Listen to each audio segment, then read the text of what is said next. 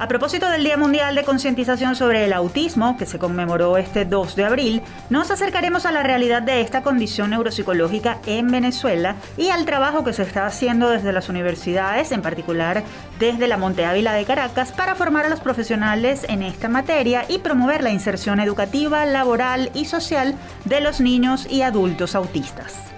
Documentando la realidad guayanesa la UCAP hizo público el Observatorio de la Región Guayana, plataforma de investigación que busca monitorear, sistematizar y difundir información sobre la situación socioeconómica y de derechos humanos de la población que habita este territorio ubicado al sur del país.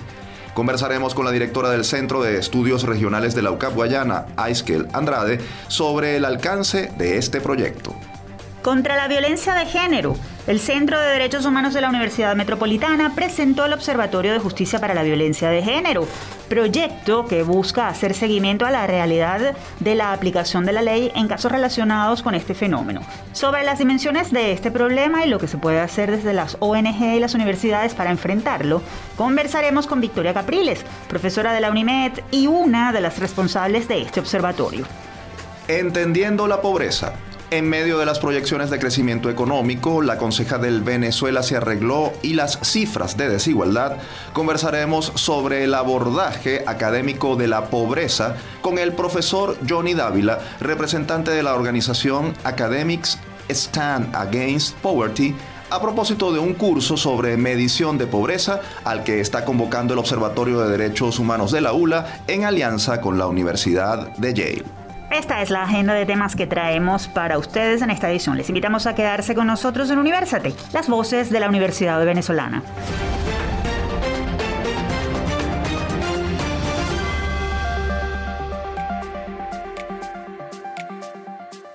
Les saludamos Efraín Castillo y Tamara Sluznis y les damos la bienvenida a nuestro programa Universate transmitido a nivel nacional por Unión Radio. Este espacio es producido por Unión Radio Cultural y la Dirección General de Comunicación, Mercadeo y Promoción de la Universidad Católica Andrés Bello. En la jefatura de producción están Inmaculada Sebastiano y Carlos Javier Virgües. En la producción, José Ali Linares y Miguel Ángel Villamizar. Y en la dirección técnica están Ricardo Carrera y Fernando Camacho. Este programa está siendo grabado desde el estudio de radio de la UCAP. Agradecemos al Departamento de Producción Audiovisual de la Escuela de Comunicación Social de la Universidad por el apoyo para hacer esto posible. Hoy sumamos un episodio más de Universate, las voces de la Universidad Venezolana. Nos complace, como siempre, estar con ustedes y agradecemos que nos acompañen con su sintonía. En esta edición trataremos de seguir cumpliendo la misión de ser ventana para mostrar las iniciativas desarrolladas por la Academia Venezolana con el fin de entender el país y proponer soluciones a sus problemas. Y antes de comenzar queremos compartir con ustedes una gran noticia y es que la Universidad del Zulia, la ULA, la UCB y la Universidad Simón Bolívar fueron incluidas como las mejores de Venezuela en el SciMago Institutions Ranking 2022 que clasifica y posiciona a las instituciones académicas a partir de la combinación de tres conjuntos diferentes de indicadores. Desempeño de la investigación, resultados de la innovación e impacto social medido por su visibilidad en la web. De acuerdo con la lista latinoamericana, la UCB es la mejor universidad de Venezuela y la 60 de Latinoamérica, seguida por la Universidad del Zulia, que ocupa el puesto 65 en América Latina, la ULA, que es la número 107 en la región, y la USB, que es la número 114. En el listado no hay ninguna universidad privada. La Universidad del Zulia anunció en Twitter el lunes 4 de abril que ocupó el primer lugar como institución de investigación y el 41 a nivel latinoamericano, seguida por la UCB, la ULA y la USB. Este ranking también mide el desempeño de instituciones gubernamentales, empresas, organizaciones de salud y organizaciones sin fines de lucro. Es publicado desde 2009 por Simao Research Group una alianza con sede en España, conformada por miembros del Consejo Nacional Español de Investigación, la Universidad de Granada, la Universidad Carlos III de Madrid, la Universidad de Extremadura, entre otras organizaciones educativas de España. Y ahora sí, vamos a dar comienzo a nuestra agenda informativa de esta semana. Precisamente en los próximos minutos vamos a hablar de un proyecto académico desarrollado desde la UCAP que busca visibilizar y comprender la realidad social y económica de la población de la región de Guayana. Presten mucha atención. Actualidad Universitaria. La Universidad Católica Andrés Bello activó recientemente el Observatorio de la Región Guayana, una instancia de investigación adscrita al Centro de Estudios Regionales de la UCAP Guayana que tiene como objetivo monitorear, sistematizar y difundir información referente a las condiciones socioeconómicas y de derechos humanos de la población que habita el territorio conformado por los estados Bolívar, Amazonas y Delta Amacur. A través del portal web observatorioguayana.ucab.edu.be, que está en permanente actualización, el observatorio ofrece datos estadísticos, mapas, instrumentos legales e informes relacionados con asuntos como minería, acceso a servicios públicos, violencia y situación de los pueblos indígenas. Además, busca contribuir con investigadores y hacedores de políticas públicas en pro del desarrollo sostenible. Para conversar sobre el porqué y los alcances de esta iniciativa académica, nos acompaña desde el Estado Bolívar la profesora Esquel Andrade. Ella es abogada, politóloga, doctora en Derecho y directora del Centro de Estudios Regionales de la UCAP. Profesora, un gusto tenerla en nuestro espacio Universate. Bienvenida. Muchísimas gracias, un gusto para mí poder estar con ustedes. Profesora, ¿qué llevó al Centro de Estudios Regionales de UCAP Guayana a poner en marcha este observatorio eh, de la región? ¿Qué está pasando en esa zona y por qué es necesario documentar lo que se está viviendo? Eh, bueno, básicamente tres asuntos, ¿no? El primero de ellos es la complejidad misma del territorio, eh, la extensión que el territorio tiene y hace que eh, sea necesario abordar esa, esa, complejidad y, sistematizarla. En segundo lugar, las transformaciones y cambios que ha tenido la región eh, producto de la transformación económica que, ha pasado de un proyecto nacional industrial a convertirse, tal vez de carácter extractivo también, pero a convertirse básicamente en una minería basada, en, perdón, una economía basada en el oro y en la, y, en la minería como principal eh, fondo de desarrollo. Entonces eso hace necesario y por supuesto en tercer lugar, ausencia de información sistemática que no solamente ocupa la región de Llano, sino ocupa el país, con la ausencia de transparencia de datos y digamos que vengan de los organismos oficiales que hacen necesario poder sistematizar toda esa complejidad. Leíamos en una nota que el Observatorio de la Región Guayana busca hacer, em, hacer énfasis en algunos temas como las actividades del arco minero del Orinoco y sus efectos sobre la realidad de la población y el medio ambiente. ¿Qué les preocupa particularmente sobre este asunto?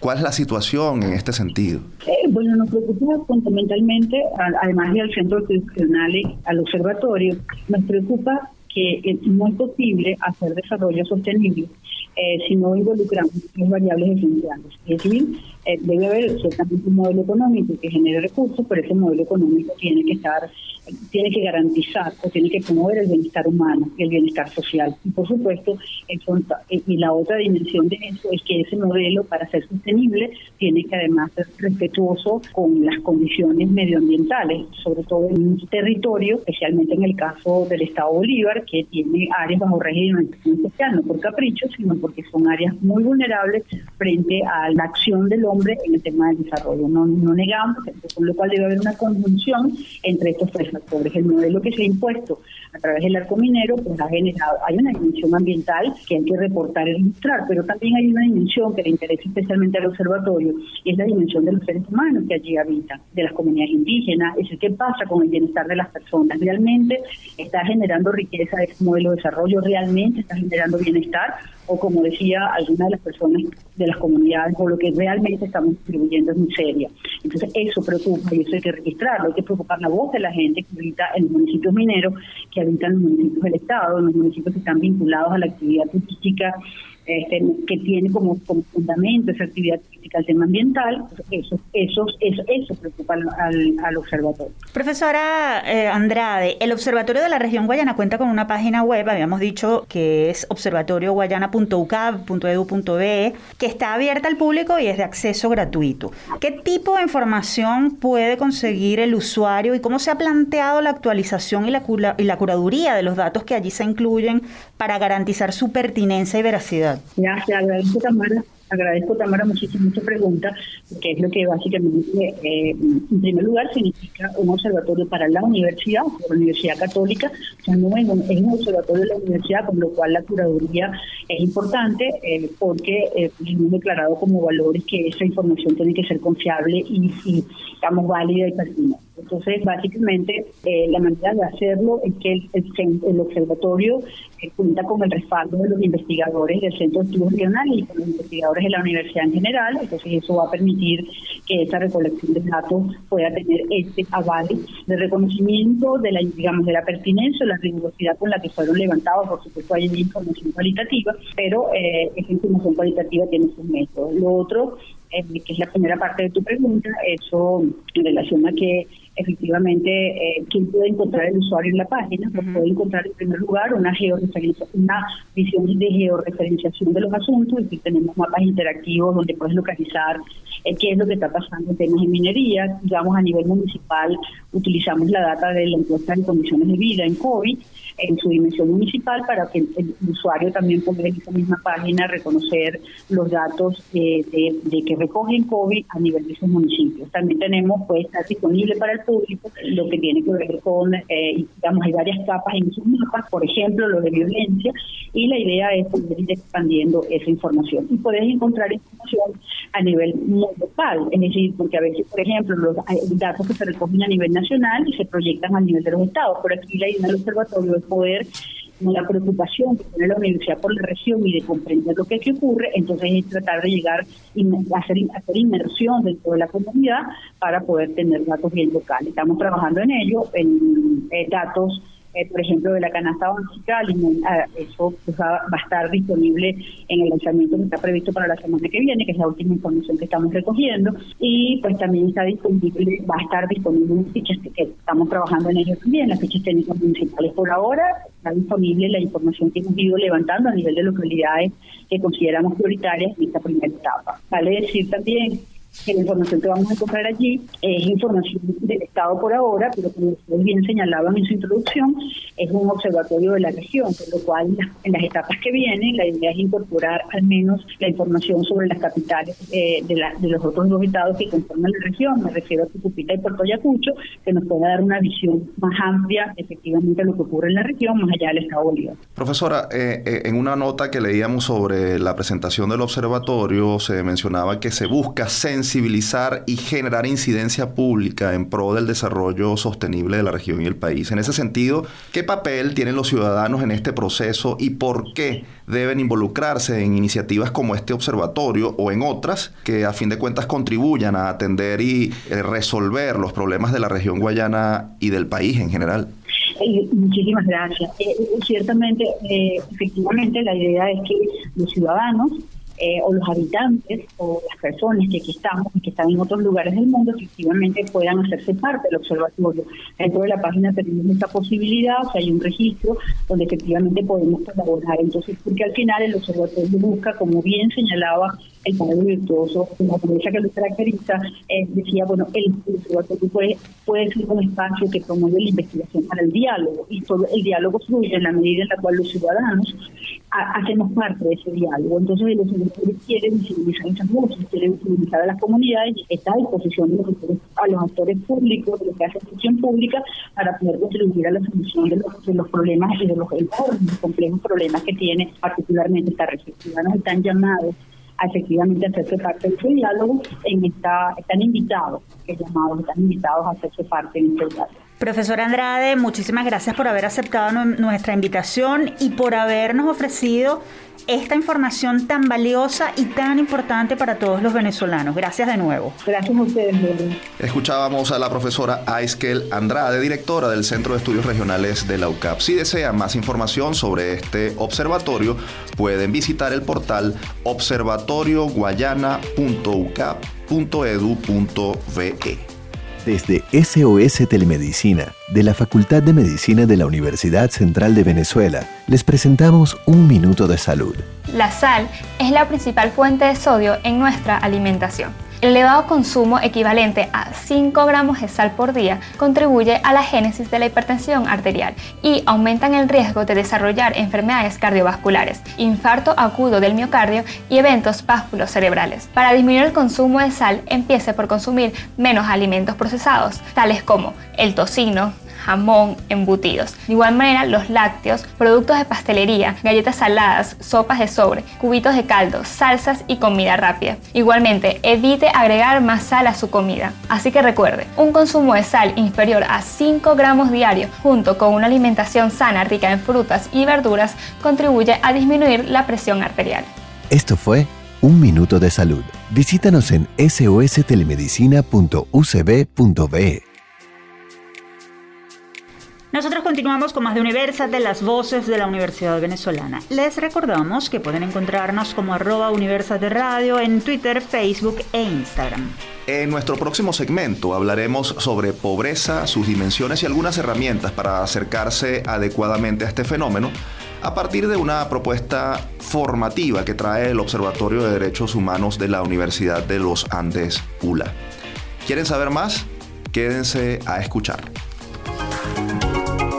El que busca, encuentra. El Observatorio de Derechos Humanos de la Universidad de los Andes, ULA, informó que hasta el 15 de abril estarán abiertas las inscripciones para participar en el curso Medición de la, de la Pobreza. Este programa formativo, auspiciado por el Programa Mundial de Justicia de la Universidad de Yale, y la organización Academics Stand Against Poverty se dictará vía online los días 23 y 29 de abril y está dirigido a profesionales de las ciencias y sociales interesados en el tema. A propósito de esta iniciativa, vale la pena conversar sobre este fenómeno social, las herramientas para entenderlo con precisión y las acciones que pueden contribuir con su reducción. Precisamente para hablar de esto y por supuesto para darnos detalles sobre esta oferta formativa, nos acompaña vía telefónica el profesor Johnny Antonio Dávila abogado, especialista en propiedad intelectual y doctor en filosofía. Dávila, además, es director del capítulo Venezuela de la Academics Stand Against Poverty y coordinador del curso Medición de la Pobreza. Bienvenido a Universate, profesor. Un gusto tenerlo con nosotros. Muchas gracias por esta invitación, un placer estar con ustedes. Profesor, ¿qué tan bien o mal abordado está el tema de la pobreza en Venezuela? ¿Por qué es necesario formarse o actualizar conocimientos en su comprensión? Bien, eh, lo que ha sucedido básicamente en Venezuela en los últimos años es que el Estado no ha aportado la información adecuada para tener un conocimiento preciso sobre las dimensiones del problema de la pobreza. Evidentemente hay en Venezuela organismos y personas eh, que han estado investigando sobre este tema durante muchos años, como podemos mencionar, por ejemplo, la UCAP o podemos mencionar también a ANOVA. Sin embargo, estas son instituciones que reciben su información eh, por investigaciones propias. No se dispone de información cierta o información totalmente segura, porque el Estado, por desgracia, no ha realizado las investigaciones correspondientes. Ahora, ¿cómo puede medirse un fenómeno social como la pobreza? ¿Qué elementos deben tomarse en cuenta para evitar imprecisiones? Sobre todo porque constantemente escuchamos hablar de pobreza de ingresos, pobreza multidimensional o pobreza extrema, con las consiguientes variaciones en las cifras. Sí, eh, realmente el punto que acabas de mencionar es tal vez el más importante y es la razón fundamental por la cual nosotros organizamos este curso online. Realmente no existe una sola manera de medir la pobreza, sino que existen muchísimas formas de medir la pobreza. Unas formas son mejores que otras, pero finalmente el método y la metodología que se decide aplicar para medir la pobreza depende mucho de la persona que esté analizando los datos. Desde esa perspectiva, es extremadamente difícil llegar a una conclusión acerca de una respuesta definitiva de cuál sería el mejor sistema. Existen algunos sistemas que son más adecuados que otros. Por ejemplo, cuando se compara eh, la pobreza sobre la base de ingresos frente a otra manera de, medir la pobreza como es eh, la llamada pobreza multidimensional. En ese caso, la tendencia actual nos indica que eh, realizar esta medición de la pobreza desde la perspectiva de la pobreza multidimensional es mucho más adecuada porque abarca un espectro mucho más amplio. No existe un método definitivo ni único y eso trae este tipo de problemas que usted acaba de mencionar. Actualmente, profesor, se habla de recuperación económica y algunos voceros, sobre todo el sector oficial, están repitiendo esa conseja de que Venezuela se arregló, incluso para asomar una disminución de la pobreza. Como miembro de una organización académica que busca luchar contra la pobreza, está la reducción de la pobreza a la vista en el panorama venezolano. ¿Qué debería ocurrir para que la pobreza disminuya a corto o mediano plazo? Realmente lo que ha presentado, lo que intenta presentar el Estado son unos determinados datos que manejan ellos solamente, pero que no lo ofrecen abiertamente al público. Eso por una parte. Entonces eso hace dudar a cualquiera, evidentemente. Pero por otra parte, eh, como dije hace un momento, eh, la pobreza o el fenómeno de la pobreza y de la desigualdad no se puede medir únicamente en torno al dinero que está recibiendo la gente, sino que hay que tomar en cuenta una visión mucho más multidimensional, es decir, qué tanto acceso tiene la gente a la educación y no solamente qué tanto acceso tiene, sino la calidad de la educación a la que la gente está accediendo. Lo mismo con respecto a la alimentación, no solamente si está recibiendo alimentos o no, sino la calidad de los alimentos. Entonces, si uno analiza todo ese conjunto, eh, pues uno rápidamente llega a la conclusión de que lo que está presentando eh, el gobierno en gran medida es una narrativa creada por ellos, pero que no está cerca de la realidad. Si uno va a diferentes partes de Venezuela, uno observa que este, sencillamente no existe una educación de buena calidad o alimentos de buena calidad. Entonces, por lo menos, para decirlo de la manera más sutil posible, por lo menos esa afirmación de que está mejorando la situación eh, es dudosa. Ahora, profesor, teniendo en cuenta todo lo que nos ha comentado, ¿usted cree que es posible reducir la pobreza extrema y el hambre en países donde las condiciones para el desarrollo son adversas? Por ejemplo, eh, Venezuela. A ver, yo le presento mi opinión totalmente personal. Eh, eh, desde mi perspectiva y lo que yo he estado observando es que es... Mm, extremadamente difícil reducir tanto la pobreza extrema como la pobreza no extrema. ¿Cuál es la razón fundamental? La razón fundamental es que la reducción de la pobreza y la reducción de la desigualdad en general depende de que exista un aparato institucional adecuado para ello. No solamente se trata, como dije hace un momento, de darle comida a la gente, se trata de educación, trabajo, etcétera. Por desgracia, actualmente no se dispone de ese aparato institucional que permita solucionar ese problema. Desde esa perspectiva es prácticamente imposible solucionar el problema de la pobreza en Venezuela en las condiciones actuales, desde mi perspectiva. Finalmente, profesor, y tomando en consideración el motivo inicial por el que lo contactamos, ¿puede ofrecernos detalles sobre el curso Medición de Pobreza que dictarán a partir del 23 de abril, su contenido, a quiénes va dirigido y dónde conseguir más información? Por supuesto. Eh, este curso va dirigido, como ustedes comentaron hace un momento, a personas que trabajan en el área de economía, pero también va dirigido a otras personas que trabajan en el campo, por ejemplo, de las ciencias políticas, de las ciencias sociales en general o de las estadísticas. Entonces, el público es bastante amplio. Son dos bloques que se van a dictar en dos días diferentes.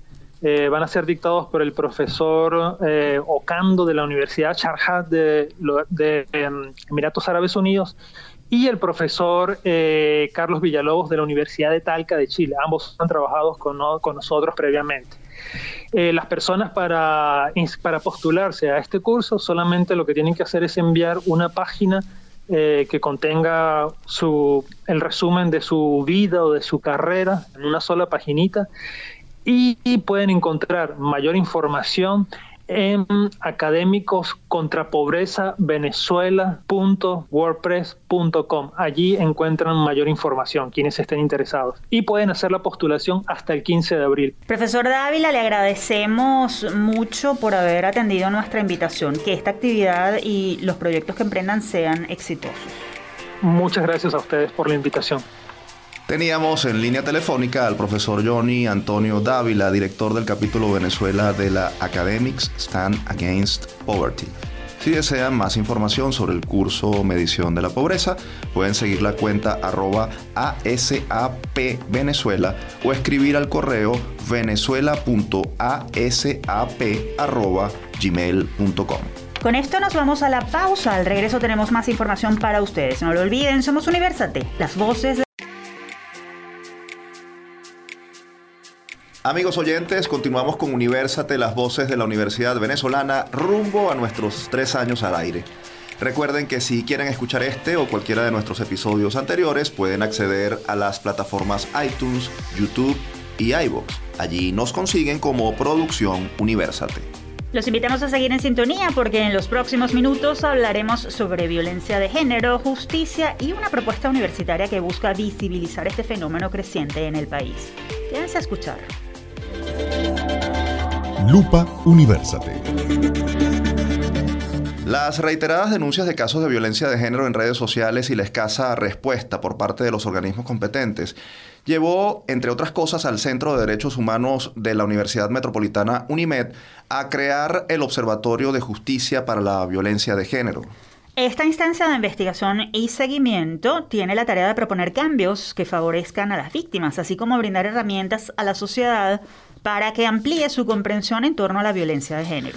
Para ampliarnos detalles sobre este tema nos acompaña en línea telefónica la profesora Victoria Capriles. Ella es abogada, magíster en Sociología Jurídica, magíster en Estudios Políticos y de Gobierno y directora adjunta del Centro de Derechos Humanos de la UNIMED. Profesora, gracias por acompañarnos en Universate. Bienvenida. Buenos días, muchísimas gracias a ustedes por la invitación. Profesora Capriles, ¿qué implica la violencia de género? ¿Qué abarca su definición? Porque hasta hace algunos años se asociaba el término únicamente con violencia de discriminación, violencia y discriminación contra mujeres y Sí, este, se entiende como violencia de género toda violencia que es basada en el género de la víctima, ¿ok? Eh, generalmente las personas más vulnerables a la violencia de género vendrían siendo las mujeres, ¿no? Pero también tenemos casos de la comunidad LGTBIQ y en, bueno, en casos también eh, no tan comunes, los mismos hombres pueden sufrir violencia de género, ¿no? Ok.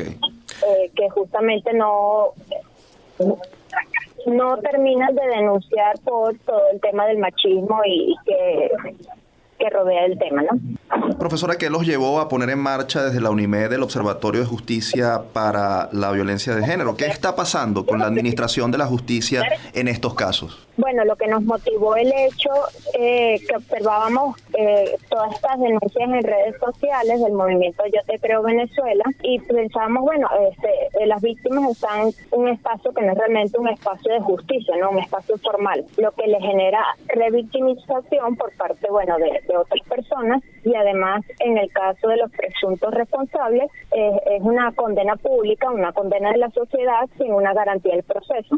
Entonces, bueno, lo que queremos es ver el por qué las mujeres o las personas en general que son víctimas de violencia de género no denuncian. Y lo que hemos encontrado es graves falancias en el sistema de justicia. Precisamente, ¿qué está pasando con la Administración de Justicia en estos casos? Bueno, lo que podemos encontrar, por ejemplo, es que eh, el sistema de justicia no ofrece un espacio que sea realmente de confianza para las víctimas. Esto es un problema estructural. Las víctimas eh, llegan al sistema de justicia, pero se sienten revictimizadas eh, y además es un proceso tan largo, hay tanto retardo procesal que sienten que no van a alcanzar nunca la justicia. También las personas que son parte de la comunidad LGTBIQ, eh, lo que nos han planteado es que se sienten totalmente ausentes del sistema de justicia, ¿no? Que lo que perciben es que se les atiende de manera burlesca, que su situación no es tomada en serio y pues también pasan por un gran proceso de revictimización. Profesora, sobre un aspecto particular, los femicidios. La ONG CEPAS eh, reportó 290 casos en 2021 en Venezuela. Desde el observatorio se manejan cifras y datos sobre las dimensiones de la violencia de género en nuestro país. ¿Ha venido aumentando este fenómeno, tal vez? Mira, hasta el momento nosotros lo que estamos haciendo, eh, sacamos, publicamos hace poco un glosario sobre violencia de género porque creemos que es importante, bueno, conocer las definiciones como tal, ¿no? Y lo que tenemos que vamos a publicar pronto, a finales de esta semana o la siguiente, es un diagnóstico inicial sobre la situación del sistema de justicia, ¿no? Como tal, no estamos monitoreando casos, sino las respuestas del sistema de justicia ante este, ¿no? Y como les decía, bueno, el tema es que no ofrece un espacio de confianza y por eso las víctimas acuden muy poco o prácticamente nada a este para presentarles denuncias. ¿Cómo funcionará el observatorio? Nos mencionaba dos, dos acciones que van a emprender eh, en, en, los próximos días, pero ¿cómo funcionará este observatorio? Eh, las herramientas que se le ofrecerá a los investigadores, activistas, docentes, estudiantes y a los interesados en este tema? Bueno, como les decía, con nuestro trabajo no pretendemos monitorear lo que ocurre en materia de violencia de género, pues esta labor ya la realizan otras organizaciones de la sociedad civil, ¿no? Como la propia CEPAS. Sino que nos enfocamos en el tema de justicia. Entonces la idea sería, pues, eh, aportar eh, algunos lineamientos para un eventual proceso de institucionalización del sistema de justicia, eh, también realizar un diagnóstico y realizar algunas propuestas para este marco institucionalización, poder brindar, este, por ejemplo, espacios para el debate, el tema de los términos y las definiciones adecuadas y, bueno, eh, entender que, que estos tribunales en materia de violencia de género no tienen que ser un espacio solo a las mujeres, que como les decíamos, eh, bueno, son las personas más vulnerables, sino que también se debe ampliar a la comunidad LGTBIQ, a las mujeres o personas con discapacidad, que son, bueno, muy poco consideradas, ¿no? Profesora Capriles, ¿qué hace falta para superar el problema de la violencia de género en nuestro país? ¿Qué tanto interés ciudadano hay en comprender el problema y en enfrentarlo? ¿Qué hacer para presionar por un cambio de esta situación? Bueno, yo creo que es muy importante la educación y la sensibilización en materia sobre todo, bueno, desde eh, no solo desde la casa, sino también desde el colegio, ¿no? Eh, que se entienda bien lo que es el consentimiento, lo, eh, que se entienda bien qué actos, bueno, terminan siendo violencia, ¿no? Por ejemplo, aprender a ser más tolerante con las diferencias de los otros, no rechazar a los miembros de la comunidad LGTBIQ, entender que las personas con discapacidad tienen vulnerabilidades particulares. entonces creo que debería ser un esfuerzo holístico, no solo de la sociedad civil, sino también, bueno, de los planteles educativos y, de los hogares. ¿no? Finalmente, profesora, ¿dónde conseguir más información sobre el Observatorio de Justicia para la Violencia de Género del Centro de Derechos Humanos de la UNIMED? ¿Hay alguna red social, una página web donde, donde la gente pueda revisar la información? Sí, a través de las redes sociales del centro, arroba CDH Unimed, tanto en Twitter como en Instagram, podrán encontrar información sobre el observatorio, podrán encontrar links eh, a las publicaciones que estamos realizando, eh, porque la idea justamente es eh, sensibilizar y educar a la población sobre estos temas, ¿no? Entonces, bueno, también atentos a, nuestras redes para la publicación formal del diagnóstico y, bueno, el glosario que ya está publicado y accesible a toda la comunidad. Profesora Capriles, le agradecemos por haber atendido nuestra invitación y por toda la información que sobre materia de derechos humanos nos, nos ha ofrecido en esta oportunidad. Gracias. Muchas gracias a ustedes por la invitación. Teníamos en la línea telefónica a la profesora Victoria Capriles, directora adjunta del Centro de Derechos Humanos de la UNIMED. Si desean más información sobre el Observatorio de Justicia para la Violencia de Género, pueden seguir la cuenta, ya ella la dijo, pero nosotros lo repetimos, arroba CDH Unimed. Sabemos que estamos en tiempos difíciles por eso te traemos las píldoras de autocuidado, unos micros elaborados y narrados por especialistas de la Unidad de Psicología Padre Luisa Sagra de LUCAP, con el objetivo de brindarte información actualizada sobre formas de potenciar tu bienestar y hacer frente a las dificultades. En esta píldora de autocuidado estaremos hablando de algunos datos de interés e información a tener en cuenta cuando nos referimos al suicidio. Existe la creencia errónea que las personas que hablan de suicidio no tienen la intención de cometer. En realidad, puede que una persona que esté considerando suicidarse comente sobre esto y sobre cómo se siente. En ese sentido, no debe subestimarse ni limitar el tema. Hablar abiertamente del suicidio puede lograr que la persona que tiene la intención de suicidarse se sienta escuchada y comprendida, así como permitirle considerar otras opciones y aumentar el tiempo para reflexionar sobre su decisión. En muchos casos, las personas que están considerando suicidarse dan algún aviso o presentan signos de advertencia sobre sus intenciones, por lo que es importante estar atentos a estos. En otros casos, los suicidios se llevan a cabo sin premeditación, de forma impulsiva, desencadenados por crisis, y en este sentido se hace mucho más necesaria la detección rápida del riesgo. El deseo de dar fin a la propia vida usualmente se acompaña en sentimientos ambivalentes. La persona puede querer vivir y también morir, ya que en muchos casos no se encuentra otra salida u opción. Justo en este punto toma relevancia el apoyo psicológico y emocional para prevenir el suicidio. Mantente atento a nuestras próximas píldoras de autocuidado y si necesitas ayuda o alguna orientación, estamos a tu orden en la unidad de psicología Padre Luisa Sagra de LUCAP. Nos puedes contactar a través de upla.clinica.gmail.com. Te esperamos en una próxima píldora. Avanzamos con esta edición de Universate. Si quieren dar a conocer en nuestro programa alguna investigación, proyecto o personaje universitario destacado, pueden escribirnos a produccionuniversate.gmail.com. Y en esta última parte, a propósito del Día Mundial de la Concientización sobre el Autismo, vamos a conocer los detalles de una propuesta formativa que trae la Universidad Monte Ávila de Caracas para actualizar a los profesionales en la atención psicoeducativa de personas con esta condición. Quédense a escuchar desde el campus.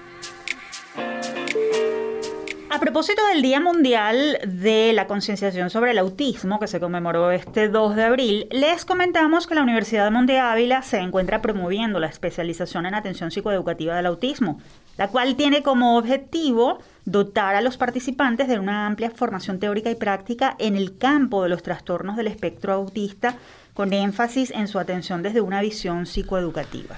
Esta propuesta formativa que está dirigida a profesionales de la educación, psicólogos, médicos, terapeutas del lenguaje, terapeutas ocupacionales y nutricionistas, tiene una duración de tres semestres de forma presencial. Para darnos más detalles sobre este tema recibimos vía telefónica a la profesora Silvia Silva Sánchez, directora del Centro de Estudios para la Discapacidad CEDISC de la Universidad Monte Ávila, además coordinadora académica de esta especialización. Un gusto tenerla en nuestro programa. Bienvenida, profesora Silvia. Hola, muchísimas gracias. Yo encantada de estar con ustedes también desde el contexto universitario, encantada de que ustedes promuevan también estas iniciativas, así que bueno, les doy muchísimas gracias por el espacio. El honor es mutuo, profesora. Vamos a comenzar hablando un poquito sobre, sobre el autismo en Venezuela. ¿Cuál es la realidad del autismo en el país? ¿Qué cifras se manejan sobre el porcentaje de la población que vive con esta condición, si es que, si es que existen esas cifras? Bueno, precisamente lo acabas de decir, no existen las cifras. Es decir, eh, esto ya nos indica pues la realidad mm, dramática o compleja, si se quiere, que vive eh, la población con esta condición en el país, porque no tenemos cifras, tenemos sí nos hemos visto algunos mm, comportamientos por investigaciones que se han hecho, por ejemplo aquí en la especialización hemos tenido algunos trabajos especiales de grado que han apuntado a revisar algunas eh, riesgos del mm, trastorno en el país, en algunas entidades del país, hemos visto que el comportamiento es similar al de algunos países que sí tienen data, pero nosotros no lo tenemos a nivel oficial, sino aproximaciones que van haciendo algunas de las organizaciones civiles del país o estudios como los que estamos haciendo desde esta especialización. En ese sentido, ¿cuáles son las estimaciones eh, no oficiales? Bueno, las estimaciones es que es la mayor discapacidad en este momento. Eh, mm, eso ocurre en otras partes del mundo, por ejemplo, superó a eh, al síndrome de Down, que era una de las más altas mundialmente. Aquí también se ve ese comportamiento, se ve que es mayor el, el, diagnóstico, por lo menos, de varones que de hembras, aunque eso posiblemente esté influenciado por las características que se ven en la población masculina y femenina eh, y se ve ahorita, hay una mayor incidencia en niños, aunque últimamente está eh, repuntando también los diagnósticos en adultos, pero porque ellos mismos se están dando cuenta de algunas características importantes en su eh, forma de ser y entonces acuden a evaluaciones, ¿no? Eh, eso más o menos coincide con lo que está pasando en el mundo entero. Profesora, precisamente sobre el diagnóstico, ¿qué avances ha habido eh, en cuanto a la detección del autismo en el mundo y en Venezuela. Y en relación con nuestro país, ¿cuán capacitados están los profesionales del área para tratar casos de trastorno del espectro autista? Bueno, cada vez más capacitados. Es decir, creo que aquí tenemos una, una, un gran, una gran ventaja en este país y es el gran interés, el gran sentido de responsabilidad, de preocupación de muchos de los profesionales, sobre todo en el área psicoeducativa y últimamente en el área de la salud, por ejemplo, de médicos o terapeutas que se han ido como incorporando a tener cada vez mayor formación. Desde la Universidad Monte Ávila, por ejemplo, impartimos un diplomado en trastornos del espectro autista que cada vez tiene mayor interés de muchos profesionales, además de familia. Y en nuestra especialización, que es el único posgrado que existe en el país eh, dedicado exclusivamente al tema del autismo, hemos visto también una, una gran, un gran interés de parte de los profesionales en formarse. Y si no es en, estos, en estas mm, dos opciones de formación académica, sí en cursos, en actividades, cada vez hay mayor presencia y visibilidad. del trastorno y de la preocupación de los profesionales. Pero todavía falta mucho, falta muchísimo todavía. Profesora, precisamente porque falta mucho y aunque no se ha logrado identificar una, eh, una cura para el trastorno del espectro autista, es absolutamente posible ayudar al niño y al adulto que lo padece o que vive con esta condición, disculpe, a desarrollar capacidades y habilidades de conducta y comunicación. ¿Qué papel juega allí un especialista preparado para conducir la situación? ¿Qué conocimientos y habilidades debe tener o desarrollar? Bueno, el, conocimiento es fundamental, a partir de, lo que eh, se, sabe, a partir de las mismas mm, personas con, eh, con autismo, lo que ellos mismos reportan, pero además lo que reportan los estudios, saber sobre sus características para además eh, no solamente respetarlas, sino también comprenderlas actuar sobre ellas, en qué sentido. Hay algunos comportamientos que pudieran ser en con las familias em, eh, regulados de alguna manera para que eh, afecte quizás lo menos posible a la propia persona con autismo y pudiera quizás también influir en que sus procesos de inclusión social, escolar, laboral, pudieran darse lo más armoniosamente posible. El, el espectro autista precisamente se le llama espectro porque es un abanico de em, características que no siempre eh, son iguales en cada persona, son muy variadas en cada persona. y saber eso y poder tener la capacidad para observarlo y precisarlo en cada uno de ellos es fundamental para poder entonces elaborar planes de trabajo desde el respeto a esa individualidad. Profesora, ¿Cómo concientizar a la población sobre la necesidad de integración educativa, laboral y social de los niños y adultos que viven con autismo? ¿Hay discriminación hacia esa población? Bueno, siempre lo ha existido históricamente hacia cualquier persona que tenga cualquier tipo de discapacidad, pero esa y el autismo no se escapa de esta de esta situación, de esta experiencia, pero eso tiene que ver la discriminación con desconocimiento, con no saber en la medida en que, por ejemplo, los maestros o em, empleadores eh, conocen, descubren, se dan cuenta, saben de em, todo el potencial y las posibilidades que todas estas personas tienen, no solamente por su potencial, sino también por sus derechos a tener una vida eh, pues de inclusión en todos los aspectos, pues comienzan a ver que sí es posible hacerlo y las experiencias lo demuestran, ellos mismos lo van demostrando. Pero sí, existe todavía, por eso es que mm, decía antes que hay mucho todavía por hacer, ¿no? Porque sigue existiendo discriminación, sobre todo por falta de conocimiento. Profesora, usted hace unos minutos nos decía que, bueno, que el espectro autista es, eso, es bastante amplio y, las características o comportamientos son también diversos. Sin embargo, en, pro de ese acercamiento a, esta realidad, ¿cuál podría eh, ser o cuáles pueden ser los comportamientos más comunes eh, que se pueden identificar y ante los cuales un, un padre, un representante, un maestro podría eh, llamar la atención de un especialista para, para verificar diagnóstico y lograr la atención de este trastorno.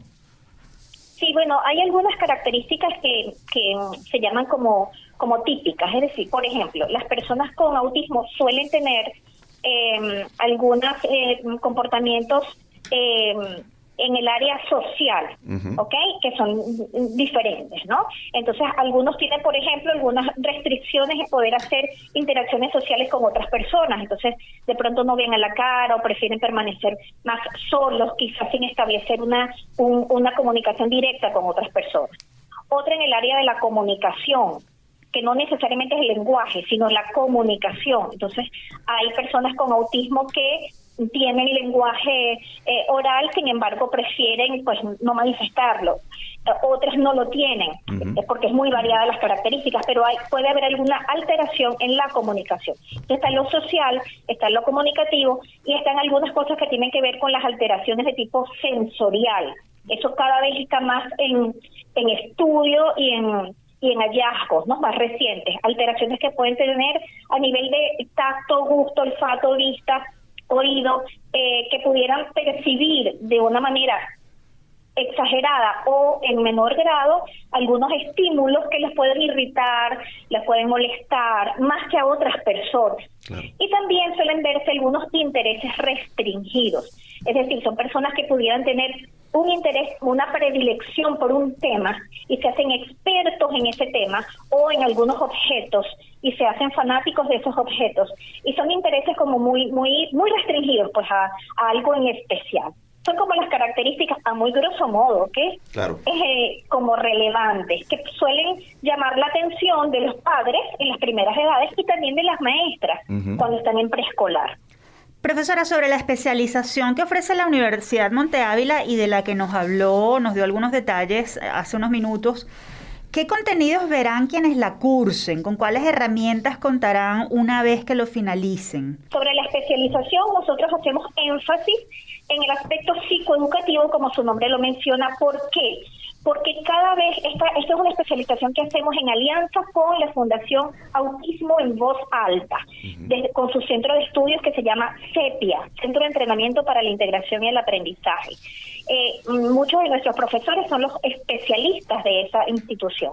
¿Por qué hacemos énfasis en lo psicoeducativo? Porque cada vez estamos más convencidos de que comprender, nosotros aprender cómo aprende una persona con autismo, cómo eh, desarrolla sus propias estrategias para relacionarse con los demás, nos ayuda a nosotros entonces poder abordarlos desde, desde esas estrategias, desde esas técnicas, desde esas metodologías, para entonces poder eh, tener realmente pues una, una, una interacción, ¿no?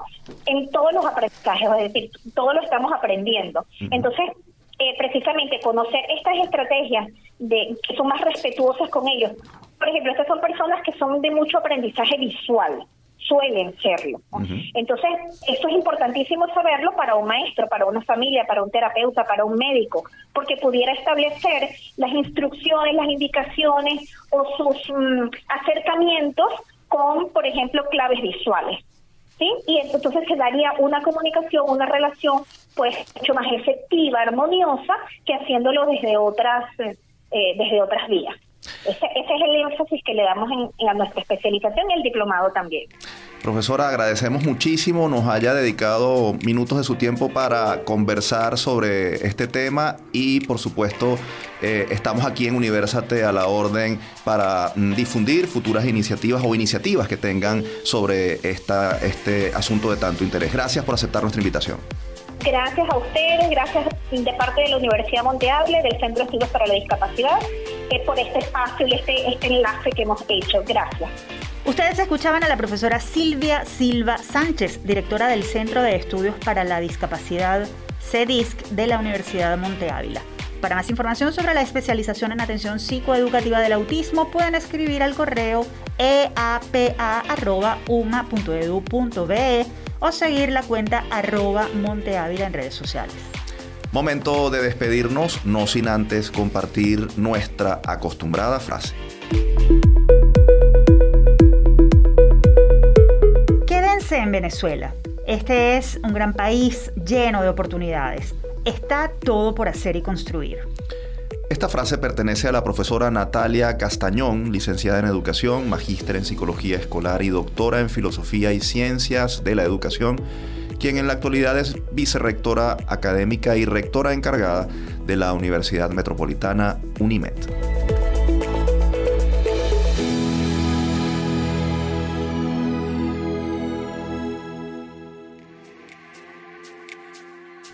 Ahora sí llegó el final de este episodio. Les recordamos que esta fue una producción de Unión Radio Cultural y la Dirección General de Comunicación, Mercadeo y Promoción de la Universidad Católica Andrés Bello. En la jefatura de producción estuvieron Inmaculada Sebastiano y Carlos Javier Virgües. En la producción José Ali Linares y Miguel Ángel Villamizar. En la dirección técnica Ricardo Carrera y Fernando Camacho. Y en la conducción quien les habla Tamara Slusnis y Efraín Castillo. Hasta la próxima.